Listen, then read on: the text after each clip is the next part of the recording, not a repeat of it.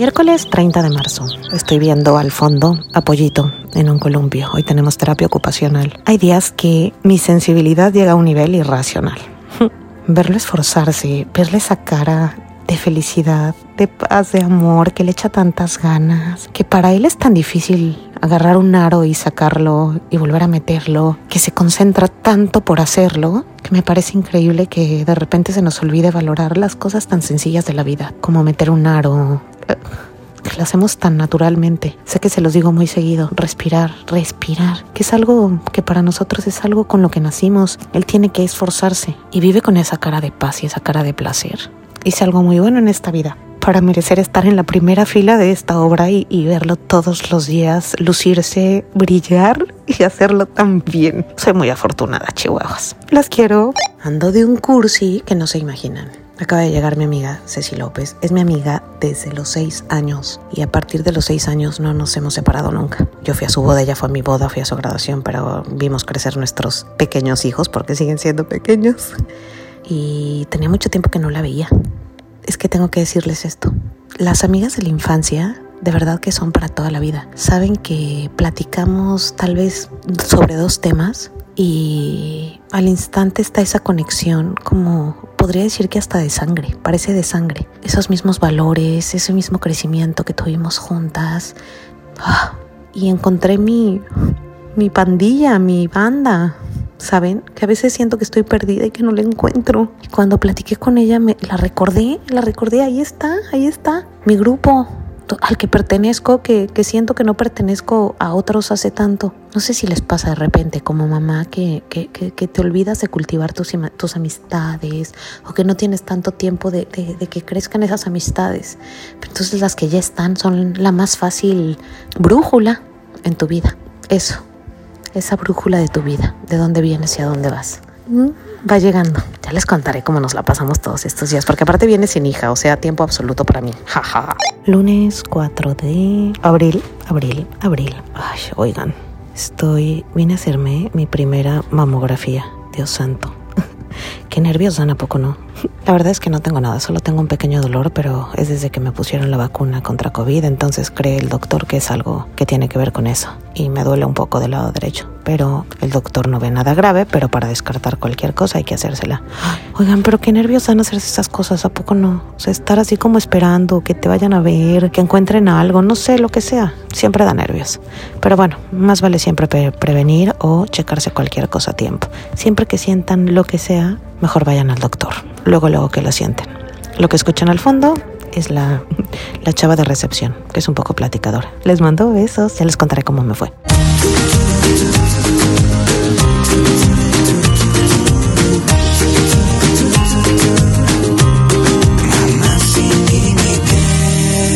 Con Vero Ale.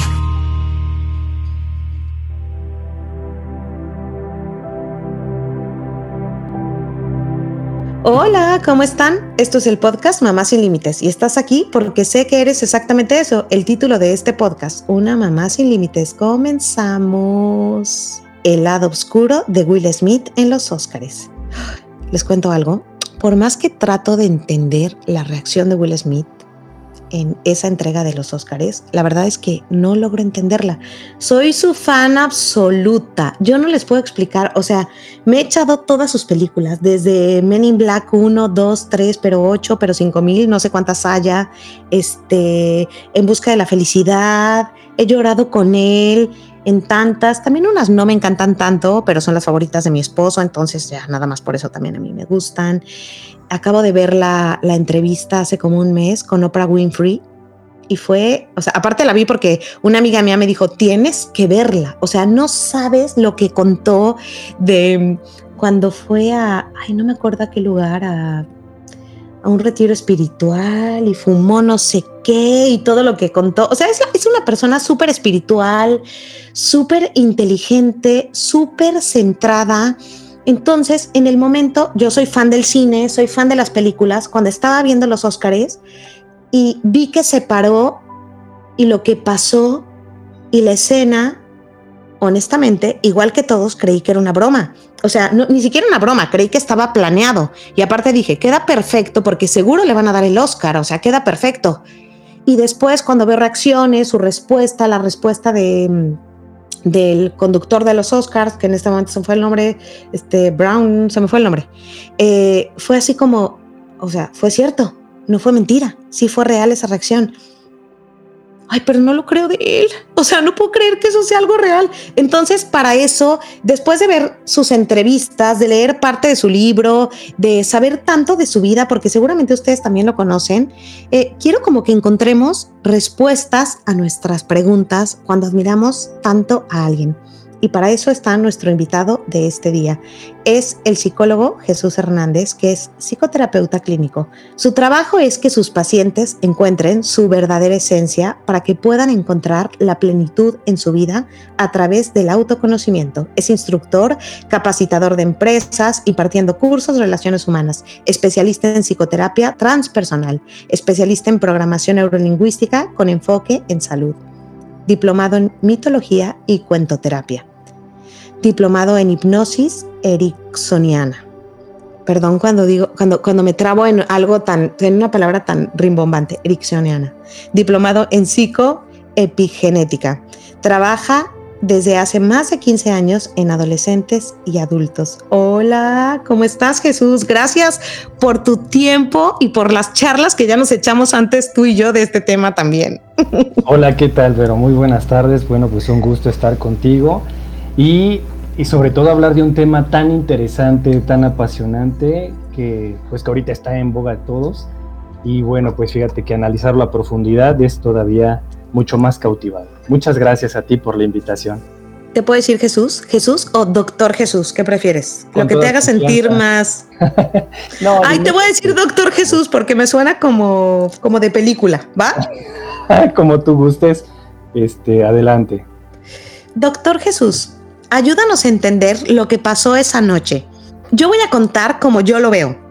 Me imagino que es una noche súper importante para cualquier ser humano, así seas Will Smith, Eugenio Derbez, que también estuvo parado ganando un premio por la película que hizo, o eh, Juanita Pérez. O sea, quien sea que sepa que está nominado, debe ser un momento súper importante. Y yo creo que debes de ir súper trabajado para ese momento, desde físicamente, ir súper guapo, este, súper consciente, súper meditado. Eh, trabajado en las emociones y llegar y sentarte en ese lugar como el ser que eres, que está nominado a un Oscar. Y supongo que si estás nominado al Oscar como mejor actor, o sea, seguro vas mucho más trabajado o mucho más emocionado o mucho más nervioso. Tú, desde tus conocimientos como psicoterapeuta, como psicólogo, como todo lo que acabo de decir de ti, ¿Qué crees que le pasó a Will Smith esa noche? Pues mira, este, yo creo que así como hacer tantas observaciones, ¿no? De Will Smith y admirarlo en todas sus facetas, en todas sus, este, sus logros, sus éxitos, no deja de ser un ser humano. No podemos olvidar, omitir esa parte de, la nuestra, de nuestra naturaleza. Entonces, muchas ocasiones, toda esa presión, todas esas cosas que están en ese momento, en ese instante, no podemos controlarlo todo, Vero, y en algún momento detona. Y bueno, pues vamos a ir abordando poco a poco cómo podemos hacer un análisis y un perfil de su personalidad, un perfil de personalidad de Will Smith que puede darnos respuesta a su reacción. Me encantaría eso. Oye, justo estaba viendo la entrevista con Oprah y, me recordó como muchas cosas súper importantes. Uno, tal vez su color. Algo tendrá que ver, eh, que, eso ha contado mucho también él en su vida, que como es moreno, entonces él tenía siempre que ser o el chistoso, o el que aguantaba todo, o que eso no lo había platicado contigo, me acaba de salir, te, te agarré de sorpresa. Tal vez eso le da como un tipo de inseguridad. Fíjate, bueno, analizando, él hace un par de años escribió un libro autobiográfico, súper detallado, también él lo explica como una manera de hacer catarsis y expresar o desahogarse. Y eso sirve para entender su, cómo es que en este momento presente es como es. Entonces, dentro de la psicología, fíjate que la historia de vida, la infancia, es en muchos casos determinante para saber cómo va a seguir el curso de nuestras vidas. Y mira, te pongo este ejemplo. Dice, citado textualmente, cuando tenía nueve años, vi cómo mi padre le daba un puñetazo a mi madre en la sien con tanta fuerza que se desplomó. La vi escupir sangre. ¿Ok? Desde aquí empieza, desde aquí se empiezan a dibujar cuáles son las reacciones, por qué, por qué tomó esa actitud como tal. Entonces, mira, eh, algo que a mí me sirvió como guía para entender cómo es, eh, por qué es como es, están en las declaraciones posteriores al evento. Fíjate, yo tengo tres. cuando le dan el premio, ¿no? Cuando ya después que le dan el premio y cuando él se disculpa, hace tres declaraciones, bueno, tres, eh, tres declaraciones que son muy importantes. La primera dice, la vida hace que imites a tus personajes. Ahora yo soy el padre loco. Y ya después viene con el amor hace que hagas cosas locas. Retomo el punto. La vida hace que imites a tus personajes. Ahora yo soy el padre loco. Hmm. Pero para mí esa es la esencia de lo cual yo voy a explicar lo que sucede. Will Smith tuvo una infancia súper traumática su padre fue, o, bueno, fue una persona con alcoholismo y súper maltratador, muy violento, psicológicamente, así como también golpeado, este, pues golpeaba físicamente a él y al resto de su familia. Fíjate que hay un proceso increíble que se le llama introyección del agresor. ¿Qué es este proceso de introyectar a nuestro agresor? Es algo muy complicado pero muy común. Resulta que si nosotros tenemos un papá y una mamá que hacen cosas que nos lastiman y nos duelen, eso va generando una huella traumática en nuestro ser. De hecho, el propio Will dice que todo este maltrato que vivió en su infancia le destrozó el alma. Así tal cual lo dijo. ¿Qué pasa en ese sentido? Bueno, este proceso de introyección es va a llevar a la persona a que esa violencia forme parte de él. Es algo súper complejo y también muy difícil de aceptar. Pero mira, te voy a poner un ejemplo, o bueno, una forma de explicarlo. Hay una, entre ser victimario y ser víctima, hay una línea muy delgada, en donde el victimario alguna vez fue víctima de hecho, fíjate que en las investigaciones que se realizan con personas que maltratan, en su infancia la mayor parte fueron personas o niños o niñas maltratados y maltratadas. Entonces, esos niños cuando no logran resolver esa situación, paradójicamente después se asumen como adultos maltratadores. ¿Sí? De tal forma que esta, por eso reitero esta frase que está diciendo este Will Smith, dice, la vida hace que imites a tus personajes, ahora yo soy el padre loco. Efectivamente, tuvo un padre alcohólico, obsesionado, lo dice en su libro, obsesionado por la perfección. Ese nivel de perfección donde era sumamente exigido que las cosas estuvieran, como reitero, perfectas en todos los sentidos, también es una, es una forma de maltrato. ¿Por qué? Porque nunca es suficiente. ¿Por qué? Porque siempre estaba regañando, siempre estaba golpeando, porque las cosas no salían como el Señor lo pedía. ¿Qué ah. pasa con esta violencia? Nos, nos se vuelve algo parte de nuestra esencia. Ajá. Y de ser víctimas, cuando crecemos, nos volvemos victimarios o tenemos esa tendencia para poder.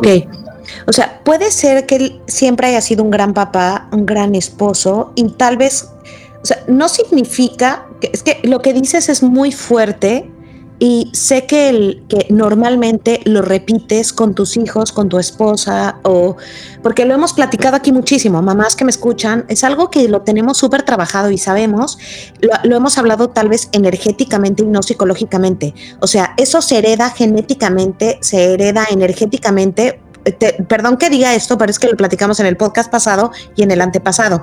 Entonces, nuestros abuelos, nuestros bisabuelos, nuestras abuelas, nuestras bisabuelas nos heredan como kármicamente, si quieren, en tu, en tu vida, en tu, en, tu, en tu escuela se diría aprendizaje tal vez, y en lo que hemos platicado con Marce sería como en nuestra sangre, en, nuestra, en nuestras neuronas, en nuestras conexiones neuronales, lo aprendemos desde la panza de nuestros papás, ¿no? O sea, si mi mamá tuvo violencia, cuando yo estaba en la panza de mi mamá, yo ya lo traigo desde la panza. Entonces, Está, lo cuento así porque me, fue muy fuerte oírlo ahorita como lo dijiste y lo platiqué la semana pasada con Marce. Es muy fuerte que seguro Will Smith lo vivió desde la panza de su mamá. Ojo, no significa que lo haya repetido tal vez con su esposa, con sus hijos. Aunque puede ser que sí, pero como es una persona pública, pues lo ha cuidado muy bien y nadie lo sabe. Pero estamos hablando de un supuesto, ¿no? O sea, eso lo estoy diciendo de un supuesto, porque sus hijos se expresan hermoso de su papá y su ex esposa se expresa hermoso de él. Pero, pues tal vez lo tenía tan reprimido y al final lo acaba de contar apenas hace dos años en su libro. Y él mismo lo contaba con Oprah. Yo no había platicado. Escucha esto, Jesús. Ah, perdón, no eres Jesús, eres doctor Jesús. Escucha esto, doctor Jesús. Él dijo el día que hablaba con Oprah, yo no había hablado con mi mamá este tema. Ella no sabía que yo vi que mi papá la golpeaba. Hasta dos meses antes que salió el libro, le conté a mi mamá que yo veía cómo mi papá la golpeaba.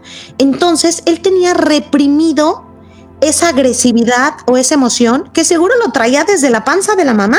¿no? Y que tal vez, aunque se lo aguantó con su esposa, su ex esposa, esa noche, pues después de que afectan o dicen algo a su esposa, nueva esposa, pues cómo no va a salir a golpear al hombre sin este, ¿no? Claro.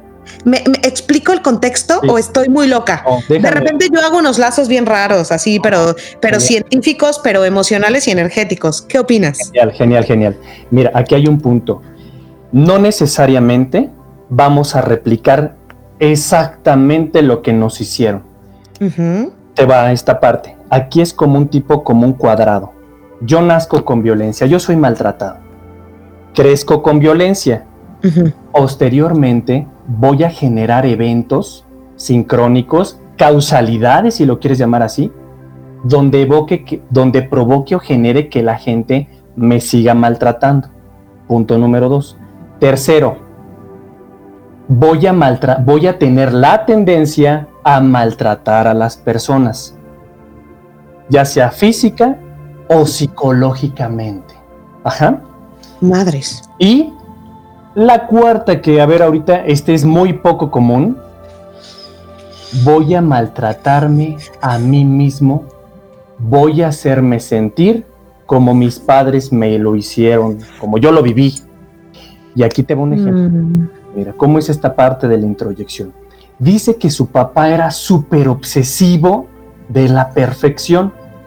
Will Smith también empezó a, grabar videos de motivación personal, de la disciplina, del trabajo fuerte, preciosos, puro, continuo. Pero ¿qué crees? Eso es algo que no se ve a menos que estudie su biografía. También es una forma de maltrato. ¿Por qué? porque lleva a un nivel de perfección en donde él dice, si tú quieres ser alguien bueno, tienes que, tienes que trabajar muy duro. Si la persona con la que tú estás compitiendo, la persona con la que tú estás compitiendo, tienes que entrenar o hacer muchísimo más que él. Y mientras esa persona está de vacaciones, tú te pones a trabajar. E inclusive, si esa persona está dormida, ese es el momento en donde tú tienes que trabajar. Esa es una explotación, pero tenemos que ponerle una connotación o un, contexto a esta situación, en donde, donde él dice que se volvió adicto al trabajo para evadir su realidad. Cuando ya estamos hablando de una adicción al trabajo, ya no puede ser en ningún sentido saludable, ¿sí? Entonces, esa es, un, es una forma de maltrato hacia sí mismo, en donde ya podemos rayar en donde si todo el tiempo está trabajando, todo, no duerme, no come lo suficiente, o lo que de una manera saludable es una forma indirecta, pero es muy velada. Mira, vamos a poner un ejemplo.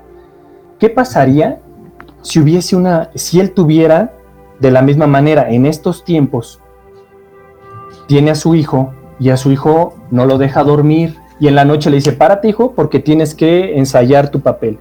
Oye papá, pero yo estoy cansado. No, párate, hazlo. Tienes que trabajar. A ver, ensáyalo una y otra vez. Todas esas cosas ahorita ya no se verían bien porque se ve hacia afuera. Pero cuando lo hacemos hacia nosotros mismos es mucho más difícil de hacer. Ok, otra forma de maltrato, de contextualizar este proceso. Fíjate que algo que él menciona cuando dice que vio como su madre caía desplomada y empezó a sacar sangre, este, escupir sangre después del, del golpe en la sien, dice textualmente, esa experiencia ha definido lo que, soy lo que soy ahora. El éxito es un sutil deseo reiterado de pedirle perdón a mi madre por mi inacción en aquel día. ¿Qué sucedió? Bueno, pues resulta que esta manera en donde ha trabajado, se puede entender por qué el éxito se volvió una obsesión, pero hay que entender que para él el éxito es una manera de pedirle perdón a su mamá, dicho directamente por él. Oye, y también ha comentado que él siente que le debe algo a todas las mujeres de su vida, porque ese día que vio que golpearon a su mamá, él no la defendió. Entonces, dentro de, eso que, lo, o sea, lo que pasó esa noche fue la respuesta más clara a eso. O sea, le debía a mi mamá ese día que no me metí a defenderla. Entonces, adivinen que el día más importante de mi vida, voy a defender a la mujer de mi vida. Entonces, ¿qué, ¿qué, era lo más fácil? Ir a golpear al hombre este. Bueno, fíjate también que hay otro, hay otro proceso, aquí de lo que estás mencionando tú, hay un rasgo muy, muy presente en las personas que han sufrido algún tipo de maltrato, de bullying, por ejemplo. Es una conducta que se le llama culpígena. Constantemente nos estamos culpando por los errores, por las omisiones, por lo que sí hice, por lo que debía haber hecho. Esa culpa es una forma de maltrato psicológico. ¿Por qué es maltrato? Porque, porque cada vez que yo me estoy diciendo, lo debía haber hecho mejor, porque de hecho, fíjate que leyendo todas las, em, digamos, revisando parte de su biografía, él reiteradamente se juzga, se critica o se ofende diciendo que es un cobarde. Es algo extraño, pero constantemente dice, él se, se dice a sí mismo que ha sido un cobarde en su vida Ajá. ¿Cómo puede haber amor o autoestima o aprecio si te ves desde esa forma? Ajá. Entonces, el hecho de estarse culpando es una forma también de agredirse. Tiene mucho maltrato. Es obvio, porque así le enseñaron. Mira, los referentes más importantes en nuestra vida siempre serán nuestros padres. Nosotros nacemos como, digamos, como cuadernos, hojitas en blanco, pero nuestros padres nos enseñan qué es lo bueno, qué es lo malo, que le tienes que tener miedo, que tienes que amar y algo muy importante, ¿quién eres tú en esta vida? Si te dicen eres un tonto, eso se va empezando a programar. ¿Por qué? Porque no nada más es una, es una ocasión, pero es toda una educación, son años de que a una persona le digan eres tonto o eres feo o que le digan eres listo, eres inteligente, etcétera. Y no me lo está diciendo el vecino, no me lo está diciendo el señor del mercado, me lo está diciendo mi papá y mi mamá. Ajá, por eso es tan importante las palabras y el trato, porque eso me va a hacer sentir de una manera. Es tener un estado mental y emocional, una identidad, que conforme va pasando el tiempo, yo voy a introyectarla, yo me la creo, ¿sí? Por ejemplo, digo, para un paréntesis, si se vaya entendiendo esto. Alejandro Magno, si recordamos, fue un gran conquistador griego y su mamá, desde que era pequeño, le decía, tú eres el mejor, tú eres un conquistador, tú eres el más grande, tú veniste a cambiar la historia de la humanidad, diariamente se lo comentaba. ¿Ok?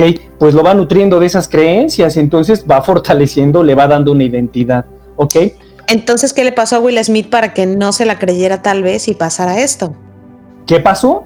¿Qué sucedió? Que se siente un cobarde lo hicieron sentir como un cobarde y vamos a otro aspecto. Fíjate que él relata también que es muy interesante esto. ¿Cuáles son las películas? ¿Cuáles son las películas que más caracterizan a Will Smith?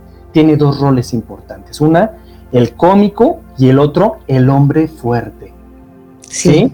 Él mismo hasta dice, este, yo era el cazador de extraterrestres, el que, el que pelea con los zombies, este, bueno, pues en fin, todas sus películas tienen que ver con esta parte. Entonces, ¿qué sucede? Se empieza a compensar esta debilidad que yo siento por dentro.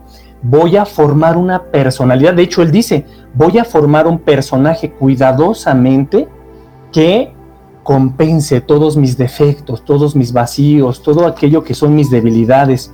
Mira, de hecho textualmente te lo, te lo digo, dice, mi trabajo es una fachada diseñada para protegerme, esconderme del mundo y algo que se reitera constantemente. Qué fuerte. Ocultar mi cobardía. Lo vuelve a decir, en esa parte. eso es lo que, lo que dijo en el libro, ¿no? Justo en la época que él hacía para que la gente encuentre como el contexto. Cuando él estaba en Men in Black, que fueron sus, el, príncipe del rap, que, bueno, Men in Black fue mucho después, pero que empezó a ser como el rey, el ídolo de, de la gente de color y todo, él decía, es que yo no me la creía. Entonces yo hacía un personaje que mataba extraterrestres, eh, que mataba gente y era el guapo, fuerte, que bailaba perfecto, cantaba perfecto, pero era un personaje que no era yo él mismo lo dice, era un personaje, yo no era eso, yo no me creía que era eso. Entonces, lo que estás diciendo va con lo que con el contexto que estoy dando. Él no se creía ni que era el hombre talentoso, que aparte en ese momento sus películas vendían, eran las más vendidas, las que más veía la gente, todos iban al cine a verlo, todos lo amaban. El príncipe del rap lo hizo que todos los músicos, escritores, los que hacían discos lo buscaran porque todos querían grabarle música, porque era el más talentoso, porque conoció a los más famosos, pero él no se lo creía. Y entonces ahí va eso. ¿Qué pasa? Es un personaje y él es débil, ¿no? O como, ¿cuál era la palabra exacta que usabas? Cobarde. Cobarde. Mira, te voy a comentar también algo que es importantísimo en nuestra conformación de la personalidad y que lo podemos apreciar en Will Smith. Necesitamos, como una cuestión inherente a nuestra naturaleza humana, ser amados, ser aceptados, Aquí se forma un triángulo que le llamaba a un autor que se llamaba Cartman, un triángulo dramático. En las familias más disfuncionales hay tres roles que se forman y que son muy rígidos. El primero, el perseguidor o victimario, es el malo de la película. O sea, el papá borracho, el papá este, maltratador, el infiel, el abandonador, el acosador, etcétera. Bueno, papá o mamá, ¿no? En, van ambos roles. Segundo rol, la víctima. Definida obviamente por el nombre, una víctima, alguien, ¿cuáles son sus características? Pasiva, que incapaz de poderse defender del maltratador, no sabe, no puede, no com, este, cómo le hago, incapaz de poder moverse de esa situación. Y hay un tercer rol que empecemos a identificar, es el salvador. Ajá. ¿Cuál es el Salvador? El Salvador va a empezar a mediar entre estos dos. ¿Qué hace el Salvador? Proteger a la víctima, de todas las formas. Si el papá no da dinero y el hijo se asume como Salvador, el hijo va a empezar a trabajar y a dar dinero. Si es en una, como el caso de Will Smith, si el papá es golpeador, la madre es la víctima, Will Smith asumiría ese rol de defenderla y de proteger a su mamá. Entre más eh, desorganizada, más desestructurada, más tóxica sea la familia, estos roles se hacen más rígidos. ¿Qué crees, Vero? Bueno, pues resulta que cuando nacemos con un rol y salimos de nuestro hogar y formamos nuestra propia familia, tenemos amigos, andamos por la vida, no dejamos el traje de Salvador, de Superman o de Mujer Maravilla en nuestro hogar de nuestra primera infancia. No lo llevamos a nuestra vida de adultos también y vamos a aprender a relacionarnos con las personas desde ese rol. ¿Ok? Claro. Entonces, ¿por qué? Porque el rol de Salvador nos da, les da un lugar, le da importancia, le da autoestima, se siente querido, siente que, es una persona importante. Entonces, cuando crece, se relaciona con ese tipo de personas. Oye, acabas de decir algo que, que recordé él cuenta también que el papá era pues el golpeador, el controlador, el disciplinado, el que mantenía la casa, este, de hecho era exitoso el señor, ¿no? Tenía una empresa que arreglaba refrigeradores, este, repartía hielo, la mamá era la típica señora de casa, su hermana, o creo que su hermana era como la, la, disciplinada, la que todos querían, y él como que no tenía lugar en su casa, entonces era el chistoso entonces dijo, me di cuenta que haciendo reír a mi mamá, haciendo reír a mi hermana y haciendo reír a mi papá, hacía que se olvidaran como de todo. Entonces fue como entró como al príncipe del rap eh, y a su programa y se hizo como comediante también. Haciendo reír, me di cuenta que nadie se fijaba en la agresión de mi papá, en que mi mamá estuviera triste. Entonces siempre fui el chistosito que bailaba, que era el guapo, que era el no sé qué. Y ese personaje me salvó toda la vida y me hizo evadir todo en mi vida. Entonces, así me hice el chistoso y al final, pues siempre ha sido como comediante también, ¿no? Entonces, él, su personaje era el papá agresivo, la mamá que nadie lo defendía y él era el chistoso que la sacaba de su tristeza haciéndola reír o, o siendo el defensor o el protector, al final también el que seguro le aporta económicamente todo a la mamá, ¿no? Claro, y ahí te va, mira, lo que dice textualmente sobre lo que tú estás diciendo. Dice Will Smith en su libro decidí ser gracioso. Ante un padre tan violento, tan golpeador, dice, quería complacerle y aplacarle, mm. porque mientras papá se riera y sonriera, creí que estaríamos a salvo. Yo era el animador de la familia, quería que todo fuera ligero, divertido y alegre. O sea, mientras él hiciera al papá reír, pensaba que no golpearía a él o a su familia. Sí, y voy a decir algo más fuerte que ya con Oprah platicándolo lo llevaron a otro nivel.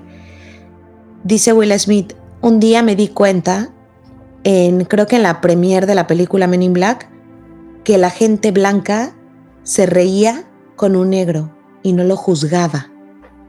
Entonces era una forma de validarlo por su, porque era chistoso y no fijarse en su color. Entonces dijo, me di cuenta que no me juzgaban por mi color y que en ese momento se reían con alguien de color. Y creo que en estas alturas de la vida ya el color es lo de menos, pero creo que al final, pues él lo trae de generaciones pasadas y seguramente tiene que traer algo muy marcado de su papá, de su abuelo, que seguro alguien fue esclavo también.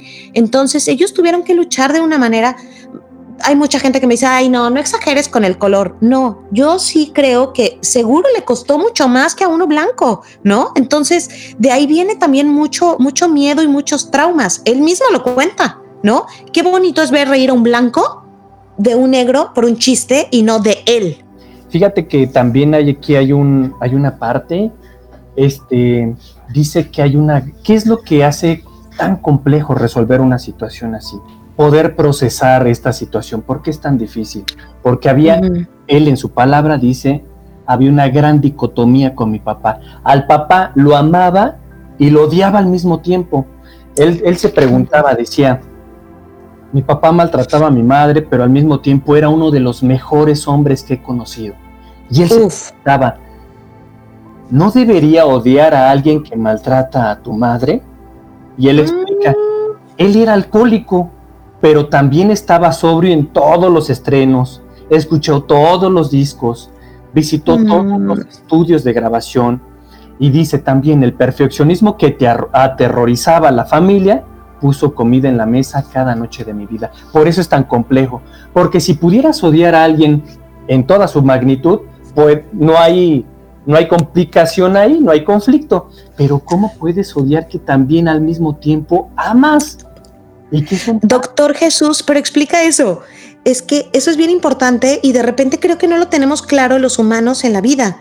Es que puedes amar y puedes odiar a tu papá. Es un sentimiento ambivalente y, y a mi hijo, por ejemplo, lo puedo amar y lo puedo odiar. Y que lo odie no significa que no sea un buen hijo. Simplemente que lo odio cuando llora, porque me canso, soy una mamá que se cansa como todas las mamás, pero lo amo con toda mi alma. Cuando me lo pego, me abraza y me sonríe. Entonces, son emociones que no nos enseñaron en la vida aceptar yo puedo odiar, puedo amar a mi mamá, puedo odiar y puedo ah, odiar a mi hijo también. Odiar no significa que lo vaya a matar, o sea, no, no, no. Eh, eh, eh, son emociones que pueden ser buenas, malas y que se vale sentirlas y lo más importante, no sé si estoy bien o mal, reconocerlas.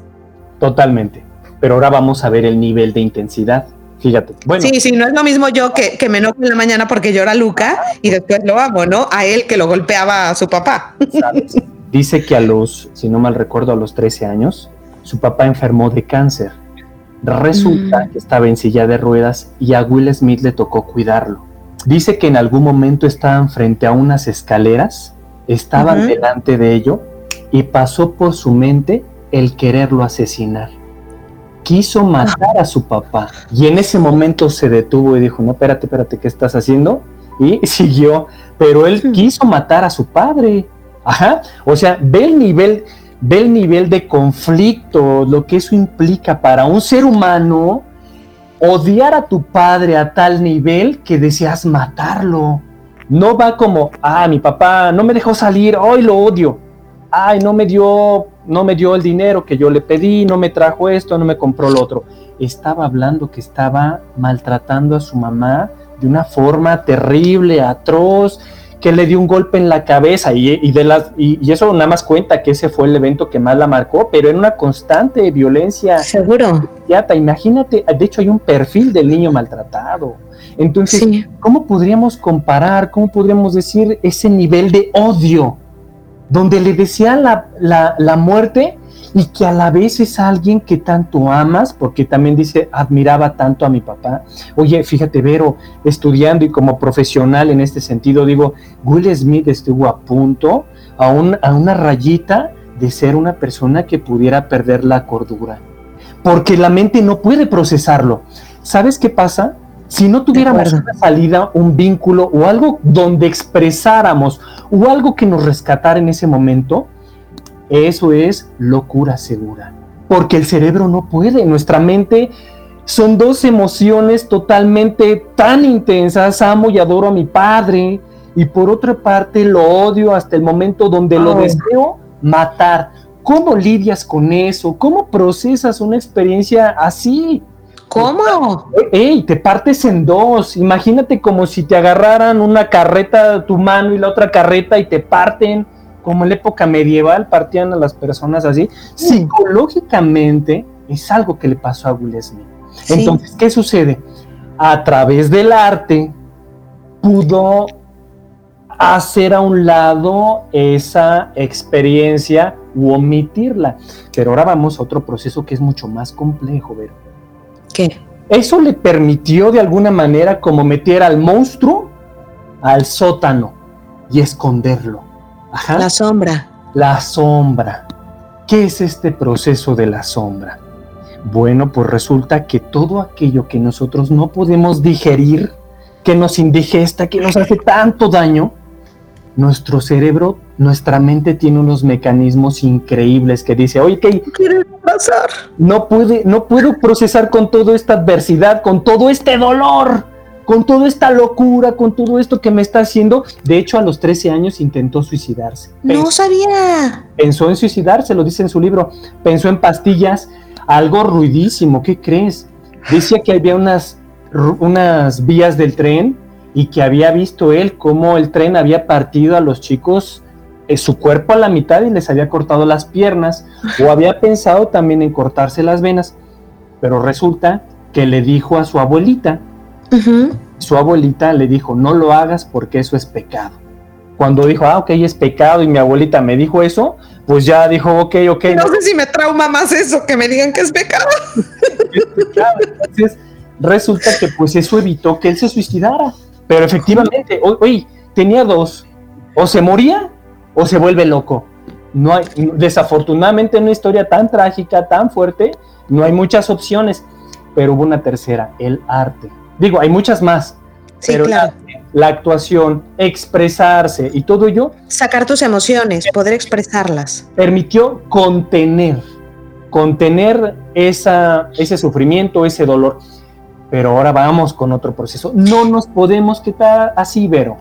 Eh, es que por eso los más grandes actores de todos los tiempos son los que han sufrido más, porque vivieron eh, la pérdida, la violencia de un papá que los golpeaba, un papá alcohólico. Entonces, cuando entran un personaje que, que tal vez mata o que tal vez golpea o que tal vez bebe o que pueden eh, eh, vivirlo desde las entrañas y transmiten la emoción porque ya la vivieron, no se le están inventando, o sea, tocan todas las emociones. Por eso los más grandes actores han sufrido tanto antes, porque lo vivieron antes y saben de dónde rascar las emociones, que es un poco lo que tiene Will Smith, ¿no? Claro. Y, eso te hace sobrevivir. Fíjate. Poder usar esas emociones para, para actuar como un gran, gran personaje o lo que sea, no sé. Fíjate que aquí, desafortunadamente, pasó algo que le ayudó a contenerlo, pero puede explicar qué sucedió en los Oscars. Él en su filosofía, en, los libros y en lo que él escribe, menciona que un consejo que él da es mantenerse positivo.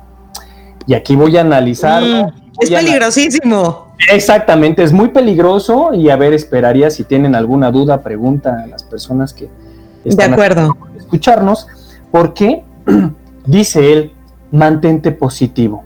Todas aquellas personas que en algún momento te han lastimado, te han dañado, te han generado dolor, olvídalo, ve, hazlo a un lado, porque eso no te va a dejar alcanzar el éxito. Dice, este, eh, dice, cito textualmente. Sí, dilo, dilo, dilo, dilo. Es normal que a lo largo de tu vida mucha gente te trate mal y te vuelva loco.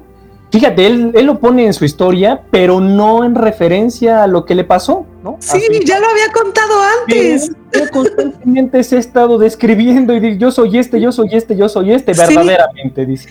Sí. a lo largo de tu vida mucha gente te trate mal y te vuelva loco. Fíjate.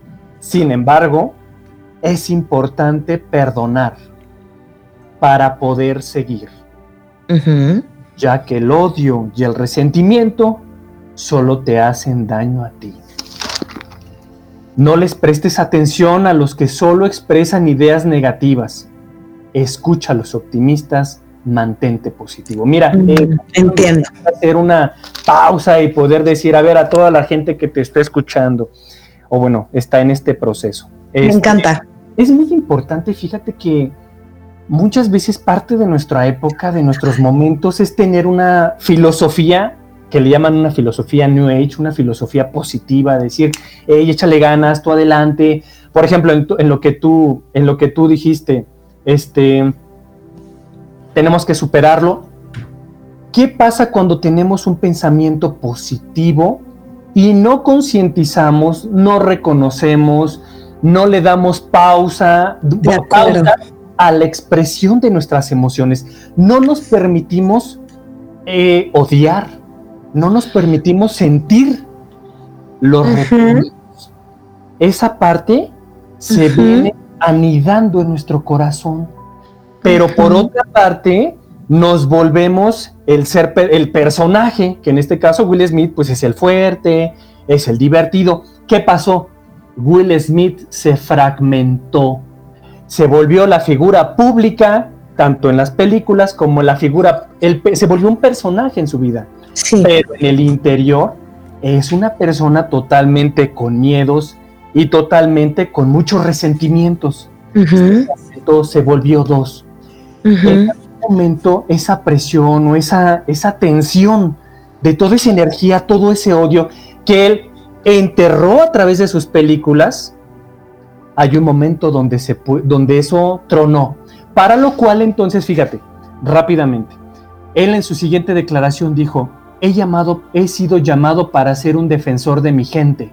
Ajá. ¿Dónde aprendió esta estrategia? Porque él dice, nunca me perdoné porque no defendí a mi mamá, porque siempre se ha estado culpando de que fue una persona cobarde, que no dijo nada, no se puso en medio con el, con el papá para defenderla, no llamó a la policía, no hizo nada. Se sigue culpando con ello. ¿Qué pasa cuando con su esposa tiene un evento similar? un evento donde él, a su él empieza a interpretar la realidad a partir de su pasado y donde, donde millones, miles de millones de personas están viendo. El mundo entero. El mundo entero y esta, este rock, eh, ¿cómo se llama? El, bueno, el cómico. Sí, sí, sí, sí, sí. Se burla de él, se burla de su esposa no lo ve en el mismo sentido que lo veríamos cualquiera de nosotros. Para él activa todos los recuerdos dolorosos y vendría rápidamente un pensamiento donde digo, fui cobarde. ¿Te imaginas lo que en su, en su, en su ser significa ser cobarde para Will Smith porque no defendió a su mamá? Pues no lo iba a permitir. No Una vez más en su vida. No más, no podría permitírselo.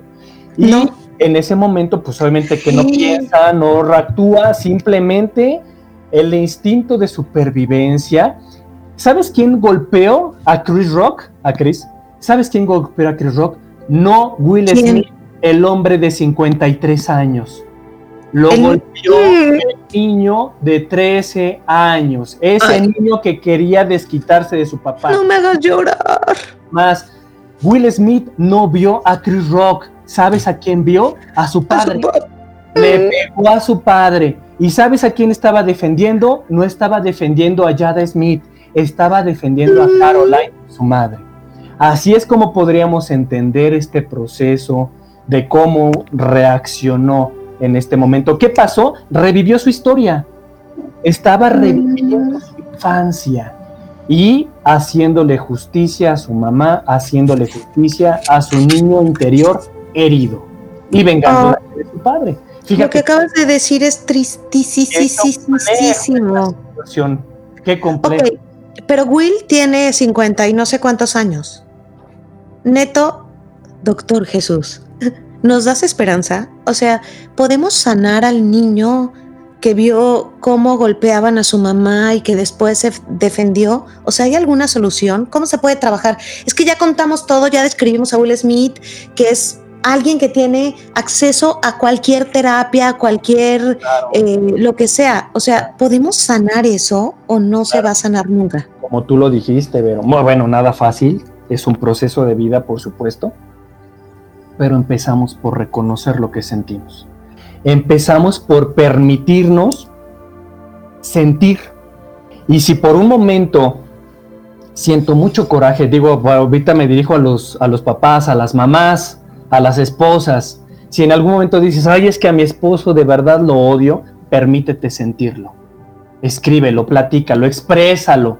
No te sientas mala persona por sentirlo. O sea, dilo, sí, no, oye, ¿cómo quisiera? ¿Cómo me arrepiento? Date tus cinco minutos de locura. Date tus cinco minutos de expresión y ser totalmente auténtica y verdadera y decir, ¿cómo odio a mi esposo? No quisiera, o sea, maldita sea el momento en que me crucé con esta persona, lo conocí voy a decir algo que a lo mejor cuesta más trabajo. Y lo digo con todo respeto. Muchas veces las mamás también se, se sobreexigen demasiado y sienten mucha culpa cuando... ¿Cómo debe ser una madre? Una mamá, adora, una mamá que adora a sus hijos. ¿Cuál es el estereotipo de las madres mexicanas, no? Pues el Día de la Madre, ¿no? Entonces, cuando una madre dice, oye, este ya me hartó, ay, yo como quisiera no, no ser mamá, ¿Cómo quisiera darle un, de verdad, así una buena, pero una buena nalgada para que se calme? Se siente culpa. Cuando sentimos culpa, reprimimos la emoción. Y eso hace que no podamos digerirla. ¿ok? Y la vamos cargando como en nuestro costalito y vamos aventando piedras y piedras y piedras hasta que un, día la mamá o la esposa no aguantan, truenan y reaccionan por impulso. Sí, de acuerdo. Entonces ese es el consejo, sentir las emociones todos los días para que no acabemos un día como Will Smith. Y además algo muy breve, digo, porque es todo un proceso y... No, o sea, nos vamos a echar cinco programas de este tema, yo creo, porque ya vi que apenas tocamos creo que tres puntos de la vida de Will Smith. Eso que a mí me encanta se llama la alquimia. ¿Qué es la alquimia? En la Edad Media eran unas personas que buscaban convertir el plomo en oro. Ajá. Es nosotros como seres humanos tenemos una gran tarea y un proceso hermoso que es hacer nuestra alquimia con nuestra vida, con nuestras experiencias dolorosas. Ese, ese plomo, eso pesado, eso doloroso, hay un proceso que es la trascendencia. Y es volver esa experiencia dura, dolorosa, difícil, que en algún momento nos causó tanto dolor, volvernos un atributo, una virtud a partir de ello ¿Y sabes cuál es el proceso que se persigue en terapia? Es decir, ¿qué es lo que se busca cuando ya se trabajó? Gracias al papá que tuve, ahora yo soy una mejor persona. Gracias a las golpizas que me dio mi papá, ahora yo soy un ser humano mucho más sensible. Gracias a que mi papá me golpeó, ahora yo he aprendido a respetarme. Gracias al maltrato, ahora yo me amo con todo mi corazón, etcétera. Pero eso que en algún momento nos dolió, nos arrebató, nos partió el alma, es precisamente el vehículo, la motivación que nos va a llevar a que nosotros seamos ese diamante, a que seamos esa figura, ese ser dorado o ese ser lleno de virtudes, pero gracias a ello, porque fíjate, quiero puntualizar, Will Smith lo que hizo fue hacer oídos sordos, fue taparse los ojos y como decir esto no existió, ya te perdoné, y no, es decir, gracias a eso, ahora soy lo que soy. Y seguramente lo trabajó, ¿eh? seguramente lo trabajó porque lo tenía como, lo ha contado como muy trabajadamente, pero al final el momento, se, yo, yo lo quiero contar así y quiero como justificarlo, por más que la gente diga que, ay, es que nunca se justifica la violencia, no, no se va a justificar la violencia nunca, no, seguro no, pero eh, se juntó en ese momento la agresividad de un hombre que fue el personaje su papá y su mamá era su esposa y él fue el niño, como dijiste tú, que nunca defendió a su mamá del papá y en ese momento se presentó perfecto, la ecuación perfecta para cagarla, perdón la palabra, la ecuación perfecta. Y adivina qué, en su momento de más éxito, en el momento en el que iba a ser reconocido como el mejor actor de todos los tiempos en este año, tenía que regarla, por más trabajo que tenía el papá, pues, pues es que creo que también las emociones fueron como eh, eh, cielo e infierno. O sea, estaba a punto de llegar al cielo ganándose el Oscar, pero también pues eh, tocó el infierno cuando ese hombre juzgó a su esposa. O sea, tocó sus dos emociones más grandes y por más que lo hubiera trabajado, porque estoy segura que lo trabajó, él lo ha contado, se ha ido con chamanes, lo contó, se ha metido hongos, ¿cómo se llaman estos hongos? No sé qué, que... Ayahuasca también. La ayahuasca ya ha evolucionado y cuenta lo que vivió y que fueron tres días que sintió su cuerpo con la tierra, con el universo. Se, se ve que es un hombre bien trabajado. Adivina qué, esa prueba nadie lo hubiera superado viviendo lo que vivió antes, por más que estuviera bien trabajado, ¿eh? Ni yo, ni nadie, ni el, ni tú que eres súper trabajado, ni nadie. Punto final. O sea, yo sí quiero justificarlo, pero Doctor Jesús. Pero, no, no, Doctor Jesús me encanta, pero creo que Doctor Psicólogo Jesús. Pero nunca tenemos, nunca terminamos de aprender. Nunca. El ser humano siempre está en constante crecimiento, en constante aprendizaje, en constante desarrollo. Ajá. Y si tú, crecimiento. Y si tu mamá que me oyes, papá que me oyes, hijo que me oyes, estás en crecimiento, como todos nosotros que escuchamos este podcast, y tuviste un papá violento, pero no violento, pero buena onda, pero mala onda, pero súper cool, yo siempre cuento, es que cuando dijiste tu frase, me llegó al alma. Mi papá siempre fue bien exigente conmigo y siempre, o sea, se me ponchaba la llanta a las 3 de la mañana y me dejaba sola en la calle a las 3 de la mañana y me decía, para un taxi y dale 100 pesos y resuélvelo. Y yo me acuerdo que cuando tenía 16, 17 años decía, qué poca de mi papá que no viene como los papás de mis amigas a echarme la mano. Cuando yo estaba en Boston, sin hablar inglés, con un hijo en un hospital, y que no sabía cómo resolverlo y mi esposo tenía que estar trabajando en México porque tenía que pagar las cuentas del hospital, dije, bendito mi papá que me dejó sola en la calle tantas veces resolviendo la llanta o pagar mi tarjeta o pagar no sé qué y tratando de resolverlo, porque si no hubiera sido porque mi papá fue tan duro, yo no hubiera aguantado todo lo, todo lo que viví con Pollito en Boston sola. Entonces, gracias a ese hombre, soy la mujer que soy hoy. Y seguramente, gracias al papá que tuvo Will Smith, es el gran hombre que es él. Y después de lo que pasó esa noche en los Oscars, yo les garantizo que va a ser todavía mejor hombre, porque va a aprender la más grande lección del mundo. Pero bueno, ay, yo ya conté toda mi vida, porque me encanta como utilizar lo que pasa en lo que vivo alrededor para contar también mis historias. Pero doctor, psicólogo Jesús, ¿en dónde te podemos encontrar si queremos crecer, aprender y ser mejores seres humanos? Y que no nos pase lo mismo que Will Smith y madriemos a alguien que esté enfrente de nosotros. ¿Cómo trascender nuestra historia? ¿Cómo? ¿Cómo? ¿Cómo superar? ¿En dónde te encontramos? Pásanos todas tus cuentas. Nuestro plomo, nuestro carbón, nuestro dolor, convertirlo en oro, en diamante y en aprendizaje y crecimiento. Exacto, tallar bien bonito el diamante para que quede más brillosito, más bello y ser el mejor regalo que le podamos dar a todos los que están alrededor de nosotros. Ok, bueno, pues me pueden encontrar con muchísimo gusto a través de Facebook. Encuéntrenme como Centro Emocional Mariposa y también en Instagram, eh, también como Centro Emocional Mariposa. Ahí me pueden encontrar y con mucho gusto estamos en este proceso para crecer juntos. Ahí, doctor psicólogo, van a estar todos sus teléfonos y toda la información. Y saben qué, gracias, muchísimas gracias. Eh, Jesús Hernández. Pues Te molesté todo el día entre doctor, doctor psicólogo Jesús. Es que me encantó el Jesús porque me suena a Jesús, mi Salvador. Hicimos una química padrísima, Jesús, te adoro, gracias. Este, y me despido de ti, Jesús. Ya saben dónde encontrarlo. De todas maneras, les estaré compartiendo en esta semana este, sus redes sociales para que lo puedan encontrar. Y a ustedes, mamás, mujeres, hombres que nos escuchan, les digo que me queda de todo esto a mí, después de esta plática tan bonita. Se vale equivocarnos, sí se vale. Y se vale sentirnos bien brutos y bien tontos y la cagamos muchas veces, porque sí, se vale, lo hemos hecho muchas veces. Pero también se vale amarnos después de regarla cientos de veces. Y después de que la riegas cientos de veces, se vale preguntarte, ¿por qué la regué? ¿Por qué la regué de esa manera? ¿Por qué, la, ¿por qué lo hice así? Como Will Smith, me va a encantar y me encantaría que, que, Will Smith haya llegado a su casa y haya dicho, ay, ¿por qué hice esta brute? Soy un tarado, y no, no con el ego inflado decir, me lo merezco, no importa, soy un chingón, sino decir, ¿por qué? ¿Por qué reacciono así? Entonces cuestionémonos nuestras acciones, nuestras reacciones, nuestros miedos, este, nuestras respuestas instintivas con nuestra pareja, nuestras respuestas instintivas con nuestros hijos, que es lo que más amamos en el mundo. De repente les contestamos feo, los tratamos feo, nos sentimos mal. Y se vale, se vale sentirnos mal. Y se vale que te preguntes, ¿por qué reaccioné así ante ese berrinche? ¿Por qué reaccioné así cuando pierdo el control del tiempo con mi hijo o del esto o de aquello?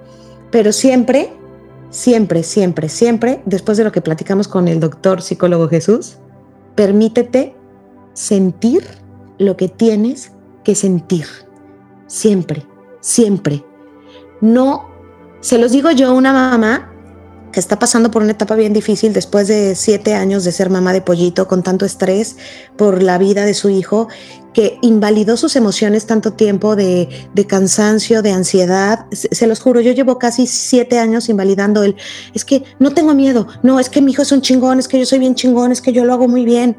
Sí, hace dos años he caído en, en, depresión, en ansiedad, en ataques de ansiedad muy fuertes, en una relación muy dura con mi esposo, porque no me he permitido sentir el miedo a la pérdida de la vida de mi hijo, el miedo a la pérdida de la salud de mi hijo, el miedo a, a hasta tal vez se vale querer que tal vez mi hijo no esté porque, porque, porque me da mucha ansiedad cuidarlo todo el tiempo, porque me quita mucha vida, se vale, se vale. Entonces cuestionate cada emoción y cada sentimiento y, cuéntala y platícala y escríbela, pero no, no, no la evadas, siéntela. Todos los días siéntela. Perdón que intensé tanto con esta despedida tan larga, pero es que yo lo estoy descubriendo. Yo también mucho tiempo he anulado mis sentimientos con relación a, es que, ay, mi hijo le echa tantas ganas que yo tengo que ser una mamá bien chingona. Yo tengo que ser una mamá bien chingona porque él le echa ganas.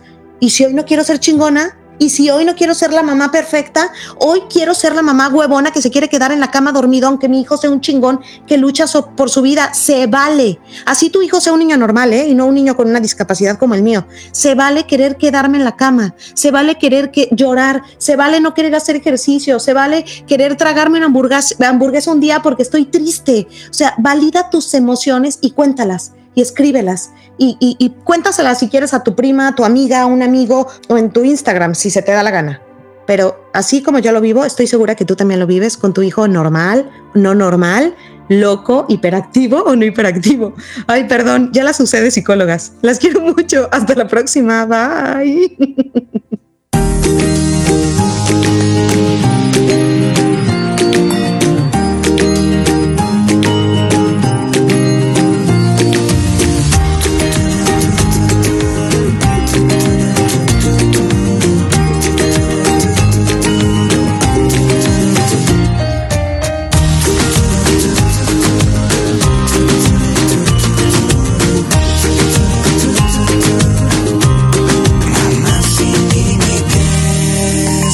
Vero Ale.